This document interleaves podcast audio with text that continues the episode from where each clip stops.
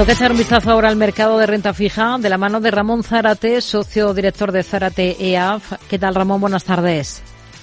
Hola, buenas tardes, Rocío. Bueno, ¿qué ha sido hoy lo más interesante? Hemos visto esta jornada, el Tesoro emitir deuda, ha colocado algo más de 6.200 millones en tres denominaciones distintas a medio y largo plazo, en todos los casos con un interés superior.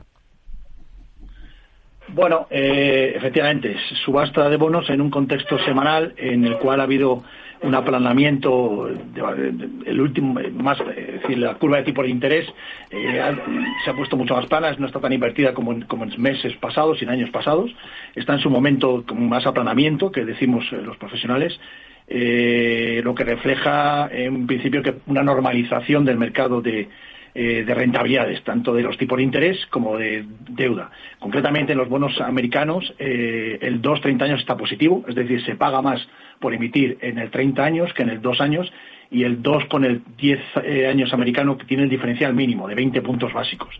Recordemos que en tiempos eh, del 2023, eh, 22, hemos llegado a ver diferenciales de 150 puntos básicos. Es decir, para que pongamos en contexto de qué nos está dando. En este contexto y con una cierta normalización de los mercados de capitales, eh, efectivamente el mercado, eh, el Tesoro español sigue emitiendo su programa de emisión de deuda con el nuevo techo de, de, gasto que tiene, un nuevo techo de deuda. ¿no?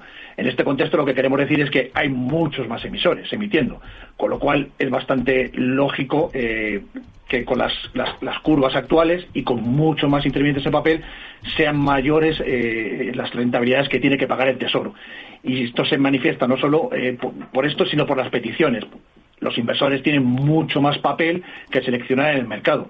Eh, ¿Cómo lo vemos esto? Por la tasa de cobertura que tiene cada emisión. En este caso, el gobierno, el Tesoro español, eh, emitió bonos a 3, 5 y a 15 años eh, los, las ratios de cobertura, que es las peticiones que le han hecho sobre lo que ha adjudicado al, final de la emisión, sí. eh, prácticamente están en tasa de 1.25 para los plazos más largos, quiere decir que prácticamente ha dado lo que le han pedido, es decir, no ha puesto pegas, por decir de alguna manera, el Tesoro, y, y tres, en 3 y 5 años 1.50, es decir, le han pedido un poco más eh, de lo que ha efectivamente adjudicado y, solamente podemos decir que bueno que esto es estrategia de cada de política financiera de cada tesoro ¿no?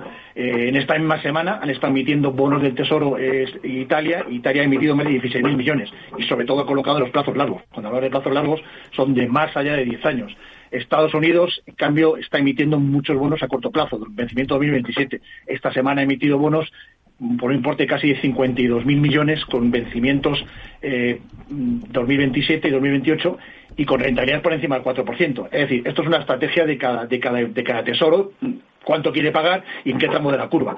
Y son los inversores, al final, los que deciden, con todo el cúmulo de papel, que como decimos es muy variopinto ahora mismo en el mercado de capitales, en los mercados de capitales, eh, cuáles son los que le interesan más. Lo positivo de todo esto es que todavía hay demanda, es decir, y que, bueno, nos han exigido una pequeña prima, es muy escasa, de 0,15, 0,20 puntos básicos contra las, eh, contra las rentabilidades anteriores de las mismas, de las mismas duraciones, de los mismos emisores. Eh, desde la óptica más eh, profesional, es decir, ¿vemos interés eh, de entrar a estos niveles en rentabilidad? No, si no se es inversor institucional o profesional y se tiene como mecanismo de trading este tipo de bonos o para complementar las carteras, sí. realmente no vemos interés. Al final pensemos que estamos hablando de bonos eh, con unos vencimientos en tres años de 2,61, cuando hay letras del Tesoro con mayor rentabilidad, cinco años 2,96, mismo comentario, y 15 años 363. No olvidemos que escasamente hace dos meses tenemos, habíamos tenido rentabilidades con estos vencimientos por encima del 4%. Hmm.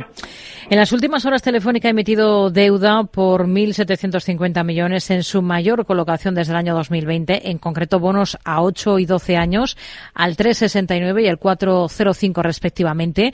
¿Le parece deuda interesante desde el punto de vista inversor? Bueno, eh, vale, va, vale para el tramo institucional. Eh, ¿Por qué? Porque de alguna manera actualiza los cupones de la cartera. La mayoría de las emisiones que tiene Telefónica o son híbridas o de alguna manera tienen cupones que no reflejan la realidad. Con lo cual, comprar emisiones eh, con cupones de mercado, vamos a decirlo así, aunque nos parezcan excesivamente bajos desde nuestra óptica, de 3,69, prácticamente 3,70 en 8 años y 12 años eh, por encima del 4, 4,05, bueno, nos permiten el, reducir la convexidad de la cartera y entrar en nuevas emisiones sin ningún tipo de eh, colabel, no tiene ninguna emisión de prima, ni subordinación, etcétera, etcétera, ¿no? Y con los diferenciales por encima del tesoro, claramente, y que estamos hablando en el 8 años, 135 puntos básicos por encima swap y en el 12 años 165 puntos básicos por el, por el tema de swap. Por tanto, sí es interesante para actualizar eh, los cupones de las carteras, pero de la parte institucional, de inversores institucionales, minoristas no, porque además estas inversiones, eh, estos bonos, la inversión mínima es de 100.000 euros, con lo cual, eh, bueno, en principio sería una mayor, tendríamos que tener una cartera muy elevada para tener una diversificación ajustada al riesgo de los bonos que se compran, ¿no? Hmm. China, esta semana ha habido mucha macro procedente del gigante asiático. Si miramos a la deuda pública de China, que ya participó en el repunte de la renta fija mundial, aunque en menor medida, ¿qué es lo que espera este ejercicio de este activo en concreto? Eh, China estamos, lo consideramos, bueno, yo, nosotros y todo el mundo dentro de la parte de bonos emergentes. Eh, en principio, ahora mismo el dato fundamental, los datos macros son de crecimiento. Eh, que son interesantes a la hora de valorar China como país. Eh, y en este sentido no están, no están todavía, es decir, eh, no están saliendo buenos datos macro.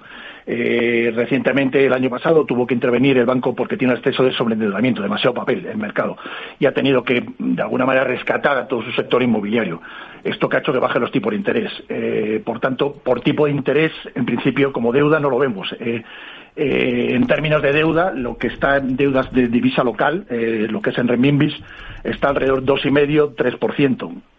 No para asumir un riesgo de renminbi con una posible, por lo menos, estabilidad de la divisa y, o no de percepciones eh, posteriores o por lo menos contra el euro y seguro contra el dólar, no parecen interesantes. Si lo miramos desde la óptica de tipo de interés que paga en divisa euro, estamos hablando del 3,20, 3,25. Tampoco hay activos alternativos con el mismo riesgo, eh, con el mismo rating, más que riesgo, eh, que nos parece mucho más interesante. Acabamos de ver ahora mismo el tema de Telefónica, que a esos plazos está pagando mucha más rentabilidad.